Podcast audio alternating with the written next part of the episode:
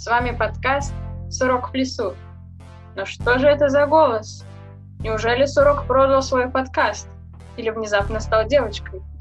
Нет, все проще, дорогие друзья. Сегодня сам Сурок будет нашим гостем, а ведущей буду я, Вероника. И что ж, давайте познакомимся с нашим сегодняшним гостем. Сурок, не расскажешь ли о себе? А, в общем, да, всем привет. А, мы решили сделать подобный выпуск, потому что, во-первых, это эксперименты, это интересно, и я думаю, вам понравится. А, ну, если кто-то не знает, то кто я такой? Ну, меня зовут Сурок, мое настоящее имя Саша. Просто мне нравится связывать себя именно с этим именем.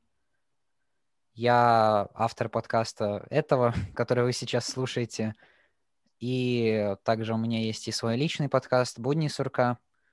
С начала этого года я начал вести телеграм-канал. Ну и также я активно участвую в деятельности молодежной организации Young Folks, там веду литературный клуб, а, иногда помогаю спортивному департаменту, вот. Ну и в свободное время я школьник. А какая из этих сфер приносит тебе больше всего пользы и удовольствия? Ну вот, кстати, мне кажется, здесь стоит разделять пользу и удовольствие. Хорошо.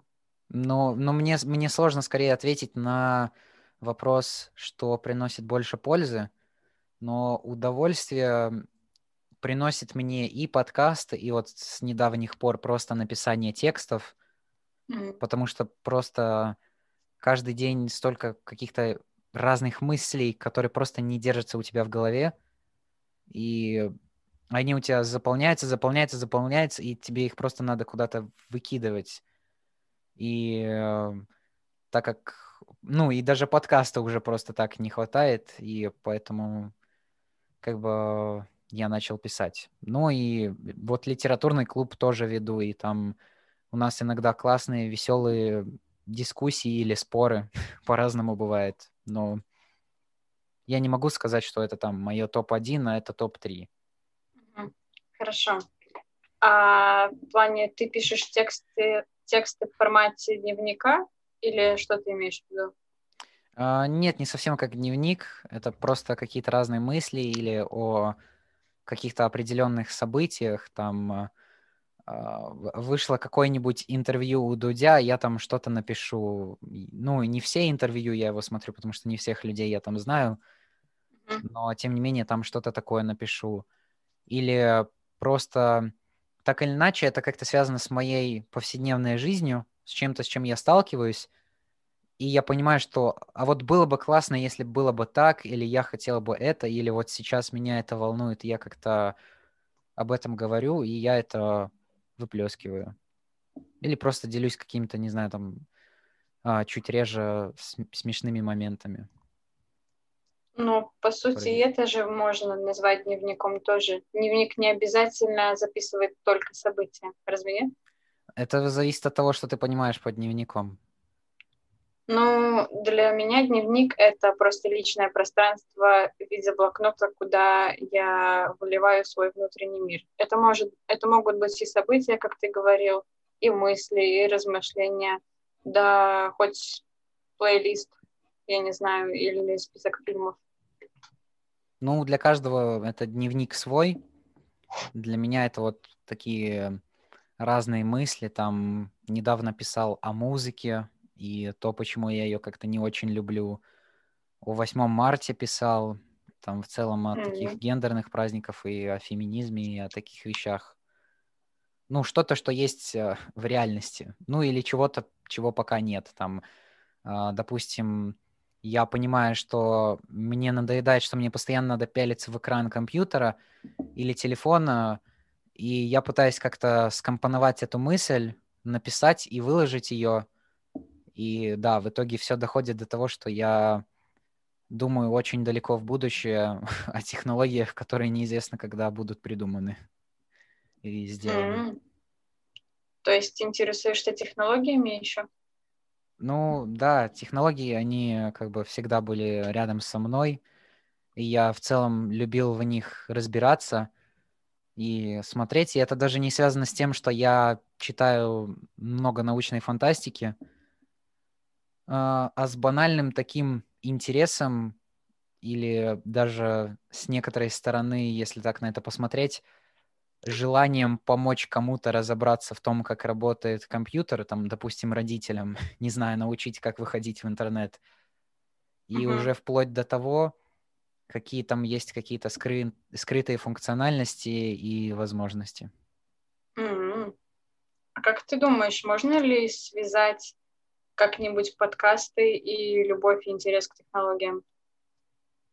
Конечно, можно. Мы, ну как мы, я и мне помогли как раз-таки тоже люди из Voices Young Folks. Uh, у меня была идея написать такой научно-фантастический рассказ, uh, именно попробовать сделать такой небольшой выпуск а рассказик в нарративном формате, который будет как история, и там будут разные персонажи, они как-то будут взаимодействовать, там будут разные звуки, как они ходят, там звуки города и так далее. И таким образом получился вот экспериментальный выпуск 2069.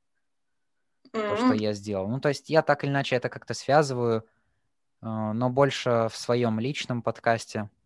Тоже вот был выпуск, допустим, про космос, и там я в том числе затрагивал тему технологий будущего именно на других э, колониях на других планетах. Так что это все можно связывать.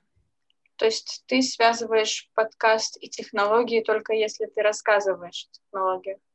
А если ты рассказываешь о чем-то другом, то это, на твой взгляд, не связано, да? Э, я, я как-то не совсем могу понять твой вопрос, что ты имеешь в виду. А каким образом ну, я просто, когда задавала свой вопрос, я больше имела в виду а, связь подкастов с технологиями, ну, может быть, в плане редактирования какого-то, работы с компьютером, больше, наверное, в этом плане. И поэтому, мне кажется, неважно, о чем ты будешь рассказывать, ну, все равно какая-то связь с технологиями будет. Ну, это такая косвенная, ну, как или косвенная, или прямая связь, потому что, да, все это используется через технологии, но, знаешь, ведь, не знаю, та же ручка — это технология, окно — это технологии. Просто это очень древние или более старые технологии. Опять-таки, все упирается в понятие. Так-то технологии вообще вокруг нас везде. Ну да. Есть правда в твоих словах. А в целом, можешь ли ты назвать одну-две а, самые конкретные причины, почему ты начал записывать свои подкасты? Ну, есть такая главная причина, из которой все остальное исходит. Это просто банальное желание выговориться. Потому mm-hmm. что в десятом классе я достиг той фазы, можно, наверное, сказать, взросления, когда я понял, что, ну, мне просто надоело все свое время тратить на учебу. Я просто реально был таким книжным червем-зубрилкой, который все свое свободное время только этому и посвящал. И я как-то делаю, делаю и понимаю, что как бы оно все туда в школу уходит, а мне обратно из школы ничего особо и не приходит. И как-то и грустно, и печально так начало становиться. И еще когда ты понимаешь, что остальные люди в твоем классе не сильно на это нацелены, и скорее у них есть какие-то внешкольные занятия, они встречаются вне школы, там тоже какими-то вещами занимаются. У кого хобби это спорт, у кого там танцы и так далее, и так далее. И на тот момент я слушал, именно был слушателем подкастов уже года два-три. И я просто подумал, а почему бы не попробовать там делать видео? Я не особо хотел, хотя пытался, там были у меня такие проекты. Я делал какое-то время тех, тех, технологические новости, там про гаджеты, последние такие дайджесты составлял. Но там особо не было какого-то какой-то обратной связи, и на это уходило слишком много времени, и я понимал, что я не особо получаю от этого удовольствия. Пробовал также вначале создавать э, подкаст на латышском языке про экологию, э, просто рассказывать какие-то интересные вещи, которые большинство людей не знают. А потом я понял, что у меня просто в голове столько всякого, и это все надо разгребать. Просто хочется выговориться. Хочется поделиться с каким-то абстрактным, непонятным, неизвестным мне человеком, который находится там не знаю где. И так я начал просто говорить о том, что происходит в школе, о том, что я думаю о своих одноклассниках, о том, как, на мой взгляд, они тупо поступают. Сейчас это, конечно, не так, и я все это переосознал и тоже об этом как бы говорил. Но это банальное желание выговориться. Банальное желание разобраться в этих мыслях, которые есть у тебя в голове. И потом уже, когда я начал делать этот свой подкаст, я вспомнил о том, что есть такой Young Folks, и узнал, что у них есть журнал Voice. И, как мне тогда казалось, они себя, ну, в моих глазах, они себя позиционировали как модное молодежное медиа.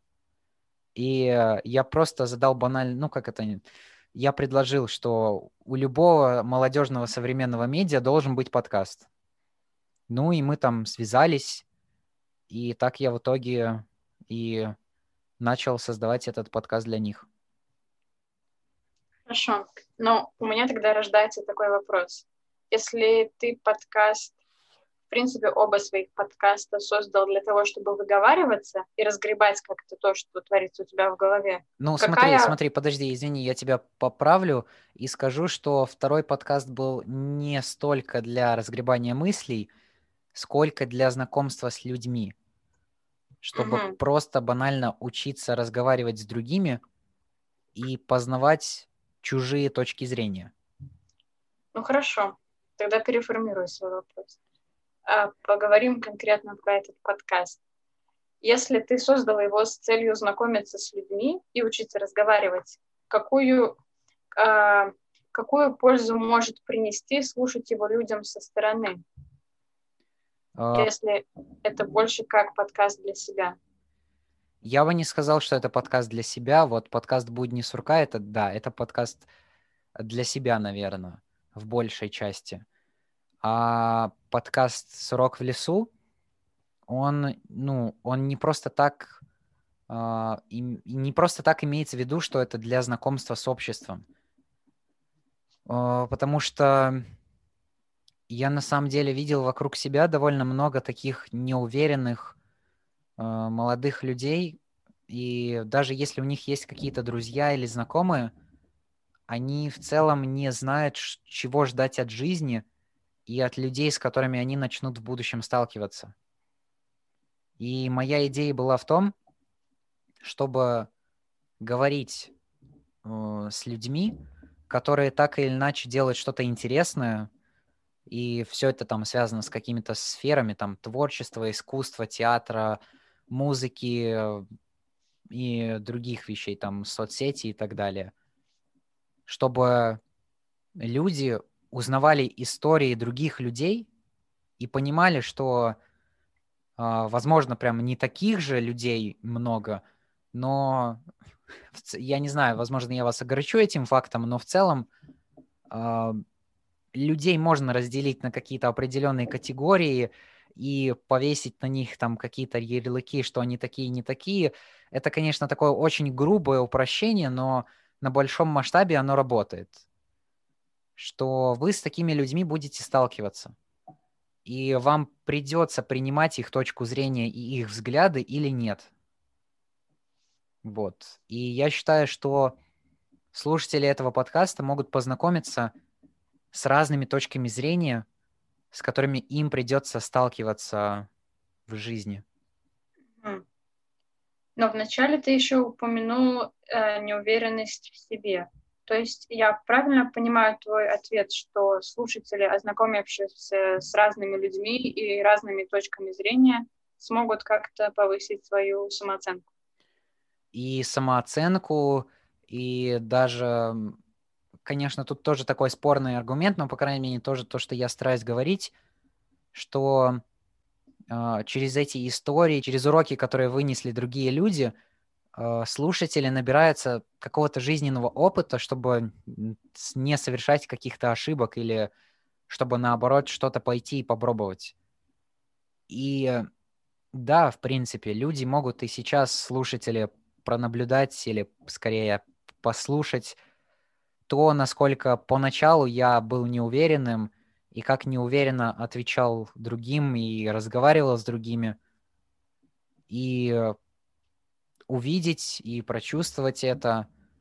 И я уверен, что это кого-то тоже может вдохновить или на что-то подобное, или просто на то, чтобы завести знакомых и стать более открытыми, более уверенными? Ну, не знаю, я бы, наверное, на самом деле поспорила, потому что, Давай. На, мой, на мой взгляд, чтобы стать увереннее в себе, надо менять свою жизнь. Мало просто послушать опыт других людей. Это первое, с чем я не соглашусь. А Давай второе... тогда, пока ты не пойдешь дальше, я тебе сразу же отвечу на первое. А, Давай. Просто лично для меня, реально, когда я слушаю других людей и слушаю какие-то другие истории, как люди что-то создали, меня это вдохновляет. И так или иначе, у людей, у многих людей есть какие-то кумиры, а, на кого они стараются быть похожим или сделать что-то похожее, что они сделали. И это вдохновляет, когда ты видишь то, что человек достиг, и несмотря на все трудности, с которыми он прошел через жизнь, он продолжает радоваться, продолжает смеяться, продолжает там помогать человечеству и как-то влиять на жизнь других. Ну, лично меня это вдохновляет. И практика именно подкастерская, которой я сталкивался, показывает то, что просто людям нравятся истории. Людям нравится слушать истории из жизни и в них могут быть какие-то уроки, какие-то неудачи, какие-то успехи, победы, проигрыши. И так или иначе, когда ты их слышишь, читаешь, неважно, ты можешь для этого что-то подчеркнуть для себя, но, конечно же, я могу согласиться с тем, что самый главный шаг стоит именно за тобой, чтобы ты сам это начал делать. И ты можешь наслушаться кучу разных историй и ничего не сделать но я старался тебя приблизить к ним. Хорошо. А, но все-таки, на мой взгляд, вдохновиться подкастом, и, точнее, просто вдохновиться и стать увереннее в себе — это две разные вещи. Ты можешь вдохновиться каким-то примером, но в тебе все еще будет сидеть неуверенность, какие-то сомнения. Это ведь не обязательно отменит другое. Но я говорил скорее о том, что ты также набираешься как- какого-то жизненного опыта, жизненных историй, э, чего, чему-то учишься и вдохновляешься, и э, понятное дело, что это не позволит тебе или прям не заставит тебя сразу же побежать и начать что-то делать. Я не могу сказать Вообще, мне кажется, да, уверенность люди могут обрести только при собственном опыте. И здесь через подкаст я вряд ли могу как-то им помочь. Но есть люди, которых что-то вдохновляет, и именно которых это вдохновение э, заставляет как-то выйти за рамки предела, за рамки зоны комфорта. Не для всех и не для большинства, скорее всего. Но такие люди есть. Хорошо, да, теперь я с тобой согласна. И второе, с чем э, я еще была не согласна, э, ты сказал, что ну, слушатели смогут чему-то научиться через э, рассказы о своих ошибках, провалах. Но, на мой взгляд, э, хотя я могу, конечно, и ошибаться, э, ну, гости в первую очередь, наверное, будут рассказывать о своих победах, нежели о своих ошибках. Э, ведь кому захочется, чтобы все знали о его провалах? Не знаю, почему, кстати, ты так подумала. Мне кажется, сейчас э, тенденция как раз-таки в том, ну, тоже, наверное, тенденции с моей точки зрения, которая завязана на подкастах. Я вижу, что в подкастах есть тенденция рассказывать о своих провалах. Mm-hmm. Я не знаю, что творится за этим пределом, А, могу сказать, что только в Инстаграме люди любят показывать свою красивую жизнь, и там, скорее всего, действительно такое есть. А, и каких-то промахов и неудач там сведено к минимуму. А, в ТикТоке еще, скорее всего, тоже, ну, есть и, и то, и другое. Но в том числе я видел и таких людей, которые рассказывают о каких-то своих неудачах. Ну, то есть это зависит от какого-то окружения, от того пузыря информации, в котором ты находишься. Ну, я бы не сказал, что прям все нацелены на то, чтобы рассказывать только об успехе. Потому что этот успешный успех, во-первых, непонятно, что это такое, во-вторых, он уже просто всем надоел. Угу. Хорошо. Тогда, может быть, и ты расскажешь о своих больших провалах. Больших провалах? Да. Ну, тут тоже, во-первых, э, я не настолько, не настолько опытный и не настолько взрослый, чтобы пройти через какие-то прям такие трудности-трудности. А, но, тем не менее, о таких трудностях я писал вот статью одну большую а, на Voice. А, для тех, кто не хочет читать, я могу сказать кратко, что это статья или история о том, как я заболел анорексией, и просто в жизни у меня был такой период, когда мое окружение, которое, в принципе, состояло только из тех людей, что находилось в школе, так или иначе меня обзывали. И я был таким очень человеком чувствительным. И все это привело к тому, что я начал регулярно заниматься спортом, мало есть, и очень сильно потерял вес, и в итоге оказался в психиатрическом отделении больницы с этим как раз-таки диагнозом. И я могу сказать реально, что я, в принципе, не мог здраво мыслить. А, были какие-то галлюцинации, там не настолько много, может быть, но мне просто было сложно делать ежедневные задачи. У меня были какие-то странные мысли, а вот эта мысль о том, что я как бог, я время, я всем могу управлять. И, ну, я просто довел себя. Это... Можно ли это назвать полноценным провалом? Не знаю. Я так или иначе что-то подчеркнул из этого этапа, из этих сложностей и трудностей. Я выбрался из того дна, и как раз-таки, скорее всего, благодаря тому дну, где я побывал, я нашел гору и начал идти наверх. Угу. А что для тебя эта гора? А... Блин, классный вопрос задаешь. А... Гора для меня это точка, где я так или иначе чувствую себя лучше, занимаюсь вещами, которые мне, ну, которые мне делать в кайф, которые, mm. от которых я получаю какая от которых я получаю какую-то обратную связь, от которых мне становится лучше и просто приятнее. Нельзя сказать, что это там какой-то успешный успех, потому что я не бизнесом никаким занимаюсь. Но сейчас некоторые люди это любят называть э, этим, как его, инфлю- инфлюенсерством, грубо говоря, что я там э, выражаю свою точку зрения, о чем-то говорю и все такое, кому-то это может помочь, кому-то нет. И я получаю обратную связь от людей действительно о том, что так или иначе какие-то истории, которые я рассказываю, они им помогли или они просто делятся тем, что у них было что-то похожее. Вот такая mm-hmm. ситуация и довольно активная реакция была на выпуск подкаста «Будни сурка» про Олимпиады, где я рассказывал о том, насколько мне не нравятся Олимпиады сейчас и насколько сильно я тогда старался э, лучше учиться и, и, ну, и достигать каких-то результатов. То есть ну, это тоже такая, наверное, абстрактное описание. Это то, что именно в моем конкретном случае, как я это понимаю, а, в будущем, наверное, чтобы достичь там какой-то близи вершины этой горы, а, конечно же, я хочу связать себя с инженерным делом и с космосом в том числе. То есть создавать какие-то ракеты, спутники, марсоходы, не знаю, венероходы, и так далее.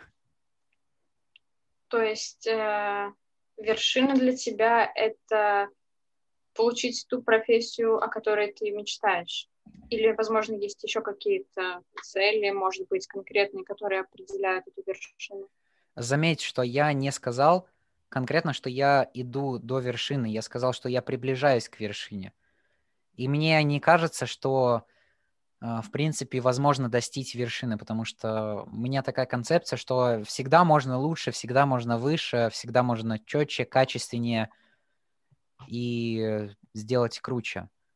И для меня нет этой какой-то конкретной, точной точки э, вершины, а есть эта гора, и это в том числе и склоны, и подъемы, и это, в принципе, то, как можно описать нашу жизнь. Что мы к чему-то идем, стремимся, эм, начинаем ходить по равнине и понимаем, что нам надо сделать что-то, чтобы найти какой-то подъем ввысь. Нам надо пройти, возможно, через яму, чтобы потом зайти вверх. То есть я правильно понимаю, ты считаешь, что у человека не должно быть конкретной цели на жизнь? Подожди, я такого не говорил. Я не сказал, Нет, ну... что конкретной цели на жизнь. Я пытался описать ситуацию в общем. А до этого я приводил свой частный пример. Э, то, как человек там хочет он ставить конкретные цели или не хочет, это зависит от него самого. Конечно, ну... лучше придерживаться, если у тебя есть, э, если продолжая аналогию горы, если у тебя есть флажочки, то есть эти флажочки — это цели, тебе так намного удобнее и понятнее двигаться. Если mm-hmm. ты как бы пытаешься, ну, грубо говоря, плыть по течению и делать то туда-сюда, то, ну, мне сложно сказать, э, чего достигнет такой человек, но я уверен, что так или иначе кто-то чего-то таким образом достигнет. Просто разные истории есть и разные люди есть но намного лучше и удобнее, и увереннее, и таким образом ты обретаешь какую-то свою личность, именно когда у тебя есть какие-то конкретные представления того, что ты хочешь делать. Просто я так поняла твои слова, что конкретные цели могут ограничивать. И если человек ее достигнет, он, получается, не должен радоваться тому, что он ее достигнул, а должен делать еще больше, лучше, быстрее, качественнее и так далее. А, я опять-таки не говорил того, что если не надо достигать вершины, а, то у тебя не должно быть цели. Я этого не говорил. Я говорил это в том ключе, что всегда можно сделать лучше и качественнее, даже уже когда ты там достиг какой-то своей цели. Да, сейчас я понимаю, что немножко не очень то, что я достигаю каких-то результатов и каких-то маленьких успехов, а может быть и больших успехов, я просто не понимаю этого. И я действительно этого не ценю настолько сильно. Но да, это мой недостаток, наверное, который мне так или иначе мешает. На самом деле это не только твой недостаток, ведь людям в целом э, не посчастливилось ценить точнее не ценить, воспринимать плохое в пять раз сильнее, чем хорошее. То есть, если мы находим деньги, мы радуемся в пять раз больше, точнее наоборот, если мы теряем деньги, мы расстраиваемся в пять раз больше, чем если мы эти деньги находим. А, но как ты думаешь, в принципе, есть ли возможность, а, ну, если придумал ли ты какие-то конкретные способы, может быть, или пути, как сделать так, чтобы научиться ценить свои победы, ну и как-то, не знаю, радоваться, праздновать их. Мне кажется, для этого надо как-то повзрослеть морально. А, тоже сложно сказать, что я под этим подразумеваю, но у меня должно создаться какое-то здоровое понятие труда и разных дел, потому что, скорее всего, сейчас я реально могу себя назвать трудоголиком, и это не есть хорошо. То есть я делаю одно, делаю другое, делаю третье, делаю четвертое, и как бы, грубо говоря, плыву по течению тоже, опять-таки. То есть у меня вроде как есть какой-то ориентир, куда мне надо двигаться, но конкретно и строго я не могу наблюдать над тем, чтобы вот прям по этому ориентиру идти. Мне надо начать ценить какую-то работу и труд свой в целом, то, что я делаю. Должны mm-hmm. поменяться как-то ценности, мне кажется, чтобы я начал так думать. А что в твоей жизни тогда должно произойти, чтобы ты так должен поменять свои ценности и начать нормально относиться к труду? Должны произойти какие-то перемены в жизни. А, сложно сказать, какие именно, но я считаю, что это так или иначе какие-то социальные перемены. То есть это должно быть, не знаю, или нахождение нового круга общения, нахождение какой-то новой, грубо говоря, компашки, или эм, получение какого-то опыта от других и осознание того, что как-то ты делаешь что-то неправильно. И здесь нужны именно какие-то конкретные случаи с людьми, которые ближе к тебе, грубо говоря, а не какие-то абстрактные истории. То есть это должно быть что-то чувствительное. Какие-то такие показы, примеры. Эм, в принципе, у меня есть приблизительное понятие того, как это сделать. И то, чтобы мне, чтобы мне это сделать, мне надо закончить школу и начать учиться в университете за границей. Вот. А потом, как это уже пойдет и э, пойдет ли все по плану, потом уже будем смотреть. Как ты думаешь, ты сам можешь как-то повлиять на свое отношение э, к своей работе или именно непременно и обязательно должен повлиять на это кто-то другой или какое-то событие? Да, я вот это реально понял, что э, мне понравился вот этот пример, который я сам же придумал. Надо мной должна быть какая-то жесткая рука, которая будет мне говорить э, о том, что надо отдохнуть и хватит, и не знаю, может быть, какой-то даже человек, с которым я просто мог бы проводить свое свободное время за чем-то, кроме работы mm-hmm. зачем-то, кроме каких-то таких рабочих целей и задач. Ну, разве у тебя в жизни нет таких людей, с которыми ты просто общаешься и отдыхаешь? Таких людей, с которыми я могу в любой момент выйти, погулять и пообщаться, нет. Ну, в любой момент мало с кем, в принципе, можно пообщаться. Совершенно верно. Но не кажется ли тебе, что связывать отдых только с другими людьми как-то тебя может ограничивать? Ну, опять-таки, ты как-то... Я же не подразумеваю под тем, что времяпрепровождение с другим человеком для меня это отдых. Для меня, наверное, в принципе, я все чаще и чаще понимаю, что концепция отдыха как такового для меня какая-то неправильная – для меня есть именно эта смена обстановки. И она самая правильная. То есть просто mm. смена обстановки на общение, mm. на задействование каких-то других ресурсов, а mm-hmm. не на постоянное пяление в экран. Не знаю. Ну да, хорошо. Я тебя понимаю. А как ты думаешь, какие вообще занятия могли бы тебе ну, предоставить отдых? Скажем так. Ну да, во-первых, тоже, как я только что сказал, э, скорее всего, отдыха для меня как такового нету, а есть именно смена обстановки. Э, но мне нравится отдыхать, занимаясь тренировками, бегом, велосипедом, играя в игры. От какого-либо кино я, наверное, не научился получать такого удовольствия. Возможно, вот сейчас, осваивая культуру аниме, я смогу этому научиться. Ну, это тоже, мне кажется, такая вещь специфичная в том плане, что э, отдых это по сути состояние, когда ты расслаблен, а когда ты сильно увлечен сюжетом сериала или аниме, ты все силы сосредотачиваешь свои душевные за тем, чтобы наблюдать. И, ну, я не знаю, мне кажется, ты как-то зависим становишься от этого. И, ну, а когда ты становишься зависим от чего-то, это уже сложно назвать отдыхом.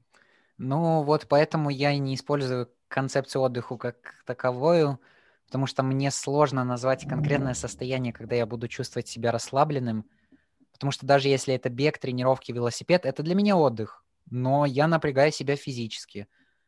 Если uh-huh. я что-то играю, я тоже как-то взаимодействую там с каким-то миром и тоже туда погружаюсь, но для меня это отдых. И именно поэтому я говорю, что это больше смена обстановки. Uh-huh. В некотором, э, в некоторой степени я э, отдыхаю интеллектуально, то есть я не задействую там свои мыслительные ресурсы настолько сильно. И uh-huh. мне просто нравится, если говоря про игры и какие-то аниме или такие истории, тоже книжки сюда можно добавить. Мне нравится погружаться в другие истории и попытаться вот именно посмотреть на мир э, с точки зрения вот того главного героя. И попытаться просто поставить его на свое место. И иногда ты понимаешь, что эта сказка настолько красивая и настолько интересная, и ты понимаешь, что она невозможна в реальности. Тебе нравится просто мечтать и думать об этом. Угу. И грустно возвращаться в реальность в такие моменты, но тем не менее это это смена обстановки для меня. И мне это нравится. Да, я могу тебя понять. Возвращаться в реальный мир всегда очень грустно. А, хорошо, я могу понять, для чего тебе нужна смена обстановки и отдых, очевидно, но а для чего тебе тогда так много работы? Зачем ты так много всего делаешь, что даже не можешь спокойно отдыхать? Потому что я не знаю, чем заняться, когда нечего делать. У меня постоянно руки чешутся чем-то занять и что-то что-то куда-то сделать мне очень сложно просто взять, сесть и расслабиться. И такие моменты скорее происходят, когда я прям вот все, вот прям уже чересчур, и голова болит, и устал, или я там чем-то заболел. Все, тогда я там уже перестаю что-либо делать и сажусь куда-нибудь в сторонку. Ну и то это очень э, редко происходит. А, ответил я на твой вопрос? Да, в принципе. Но из этого следует следующий вопрос. А, то есть ты говоришь, что ты работаешь э, для того, чтобы тебе было чем-то заняться. Да. Но неужели все, чем можно себя занять, это работа и смена обстановки? Еще раз, вопрос в том, все, все ли чем можно заняться, это работа и смена обстановки, да? Ну, или, то бишь, работа и отдых. А у тебя есть другие варианты? А, да, у меня есть. Потому Давай. что есть, есть занятия, которые являются не работой, не отдыхом. Работа — это ча- чаще всего то, что ты делаешь либо для других, э, либо для какого-то, наверное, скорее всего, материального, ну, для, материальной, для материальной выгоды в будущем или для тебя, или в настоящем для тебя лично но можно заниматься чем-то, что может и тебе помогать, и не напрягать сильно. А, например, я не знаю, я, например, увлекаюсь садоводством, и я не могу назвать это ни работой, ни отдыхом, потому что я что-то делаю, я... голова моя, конечно, не сильно работает, но тем не менее это работа для рук. Все равно тебе надо смиряться со списком, вспоминать, что ты поливал, что ты не поливал, когда ты поливал, когда ты не поливал. Но это, наверное, это, наверное, то, чем является хобби. Хобби — это что-то среднее между отдыхом и работой. А, наверное, и рисование тоже можно сюда поставить. Я не фанат большого рисования, и не сильно хорошо у меня это получается, но как раз из-за того, что мне это сложно дается, я не могу это назвать отдыхом нормальным, потому что это, ну, больше скопление усилий. Но, тем не менее, это и не совсем работа, потому что я это делаю для себя, это приносит мне удовольствие. И, ну, насчет пользы не уверена, конечно, но может и польза. Сейчас я тогда скажу две вещи. А, во-первых, если кому-то могло показаться, что а, подкаст для меня это как вторая работа, а, на данный момент это, к сожалению, так, потому что я измучен тем, что у меня параллельно подкасту куча, ну, других разных дел, в число которых ходит учеба, которая меня порядком уже поднадоела, и что она не дает столько свободного времени, сколько хотелось бы. И я просто вел себя в рельсе привычки, из-за которой мне сейчас очень сложно выйти. И я понимаю, что чем дольше я буду сидеть в этих рельсах, тем сложнее мне будет выйти оттуда. Но все впереди, и у меня уже есть конкретный план того, как именно это можно делать, точнее, как именно это можно сделать. Просто я пока не хочу не то чтобы раскрывать карты, не хочу торопить события, и поэтому не буду говорить о том, как именно и конкретно я могу это сделать. Я знаю, как я могу это сделать. Раньше для меня, ну как, сейчас, в принципе, и сейчас для меня подкаст это, оба подкаста для меня это какое-то хобби, то, что мне приносит удовольствие, выговориться, но так или иначе это какое-то напряжение, когда ты там думаешь, пытаешься сформулировать свои мысли э, или отвертеться от твоих вопросов. Но э, я вот, если называть такие хобби, э, не то, что прям очень сильно, вот ты сказала, тебе не нравится рисование, я э, решил попробовать совместить какую-то интеллектуальную деятельность с рисованием, с таким тоже своеобразным отдыхом. То есть у меня есть специальный блокнот, куда я записываю когнитивные искажения. То есть я ищу о них информацию, нахожу там и пишу. Расписываю немножко наперед. Потом, когда у меня есть свободное время, я начинаю рисовать рисунки, которые объясняют эти когнитивные искажения. Там какие-то бытовые ситуации или что-то подобное. И вот, в принципе, я сегодня это тоже испробовал а, во время удаленных уроков. А, там условно, когда я там сделал задачу быстрее и просто надо было ждать, я рисовал и расслаблялся. Или когда просто слушал учителя. Я как бы его слушал и рисовал. Хорошо. И ты говорил, у тебя еще вторая вещь какая-то. Ну, не, я как бы совместил. То есть одно а. было про то, что был подкаст для меня, а второе угу. это вот то, что как бы я начал делать. Угу.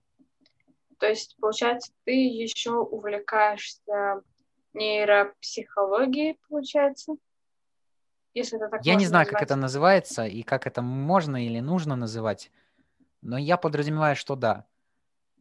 Угу. Потому что мне... Я понял, что мне нравится и как-то именно в плане таких каких-то ошибок, которые люди совершают часто. Ну, тоже фраза, то, что я слышал, что когнитивные искажения — это такие баги в нашей голове, то есть такие ошибки, которые, которые мы допускаем, какие-то сбои в нашей системе мозга.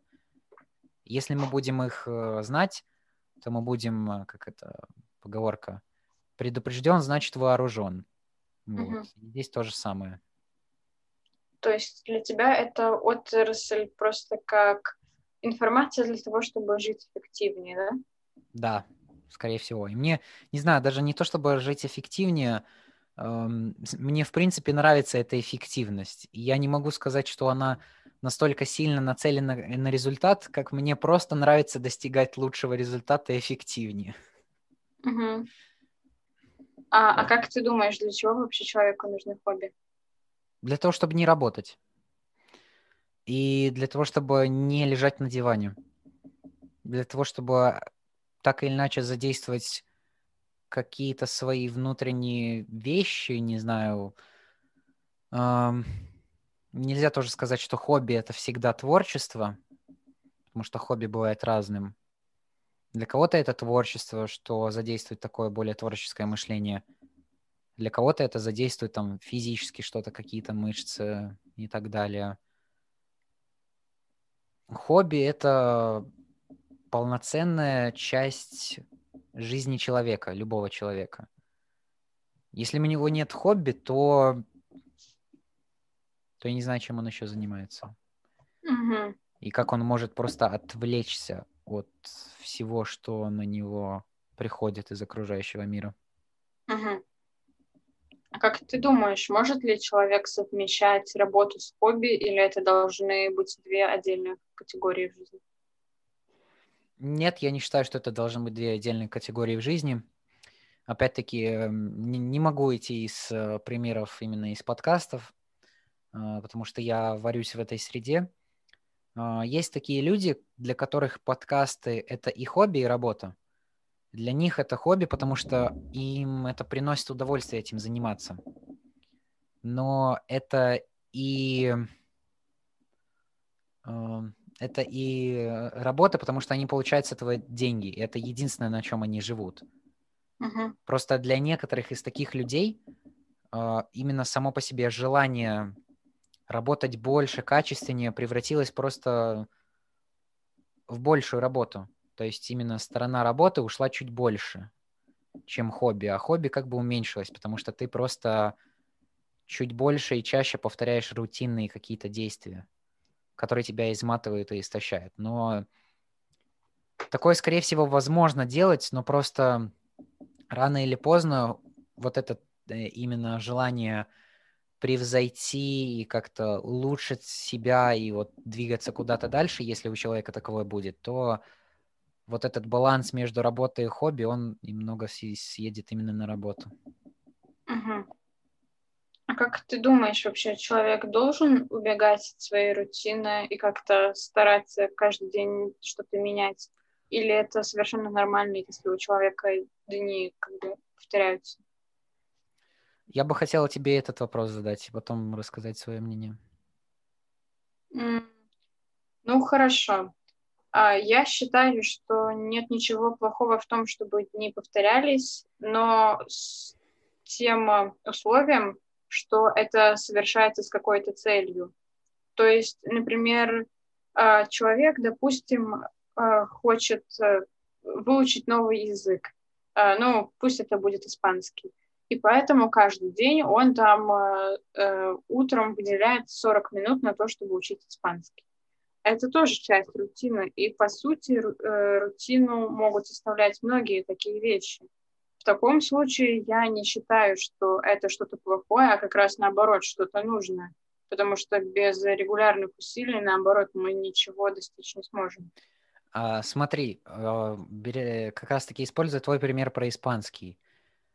Не считаешь ли ты, что заниматься одним конкретным способом изучения испанского, допустим, это э, будет чтение испанских романов, не знаю. Вот у тебя mm-hmm. это рутина, это неизменная твоя рутина, которую ты, меня, ты не меняешь. То есть именно конкретное действие, которое ты повторяешь изо дня в день, ну или с какой-то конкретной регулярностью.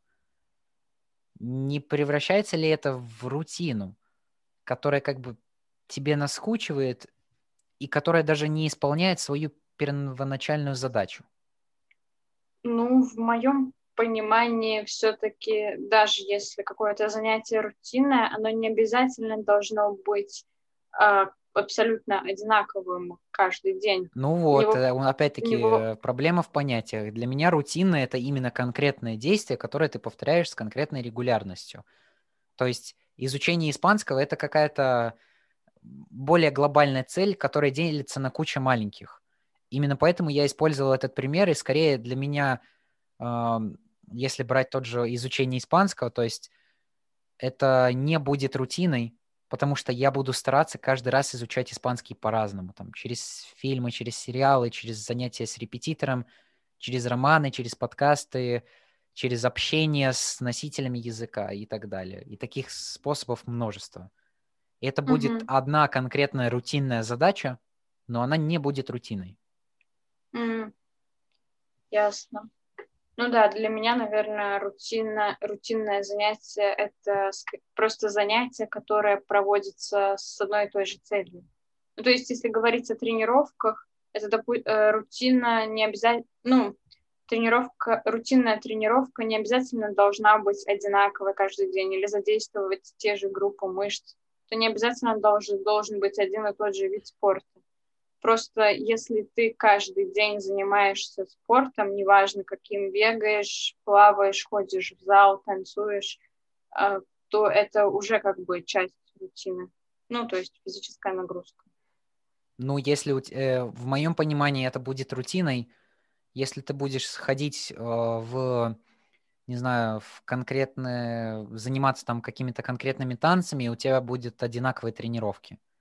Вот это будет рутина. А если ты будешь как-то по-разному этим заниматься, то я не могу назвать это рутиной. И возвращаясь к изначальному вопросу, я как раз-таки больше стремлюсь к тому, чтобы рутины было как можно меньше в моей жизни. И именно поэтому я в будущем хотел бы путешествовать просто по разным странам и быть таким... э, Нет, это не эта профессия digital nomad, а как же... Ну, таким странствующим человеком, который э, с какой-то регулярностью меняет место жительства, чтобы Мгм. не создавать эту рутину, чтобы просто не скучать, чтобы было веселее.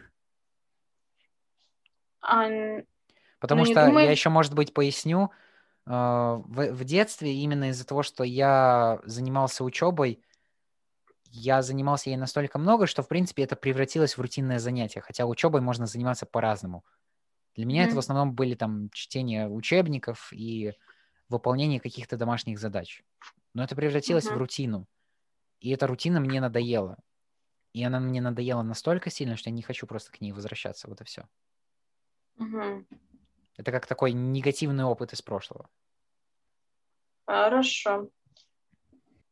Спасибо за твой ответ. Я его уважаю. И так как мы будем уже закругляться, а, хочу под конец у тебя спросить, что бы ты пожелал своим слушателям? Я бы пожелал слушателям быть любопытными и изучать себя и этот мир, потому что жизнь слишком коротка, и, возможно, не надо так сильно там зацикливаться на продуктивности, чтобы прям каждый день стараться все изучать, но просто держать эту мысль у себя в голове. Просто напоминать иногда себе о ней, что я живу в какой-то маленькой стране, а мир это, это целый мир.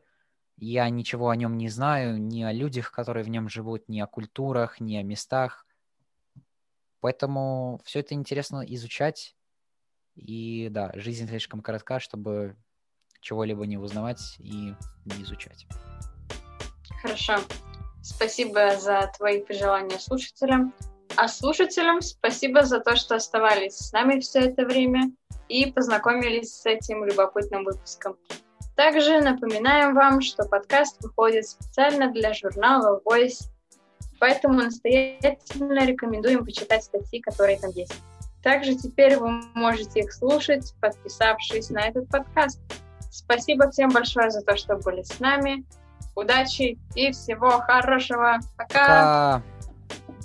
Однако это не совсем конец, ведь я должен вам сообщить, что этот выпуск был последним в первом сезоне подкаста «Сурок в лесу». Я считаю, что очень отличное и символичное окончание как раз-таки на выпуске со мной, как раз-таки непосредственно с ведущим, который на протяжении всего сезона разговаривал с другими людьми. Ведь таким образом вы смогли узнать и меня чуточку ближе. Подкаст уходит на отпуск, пока что бессрочный.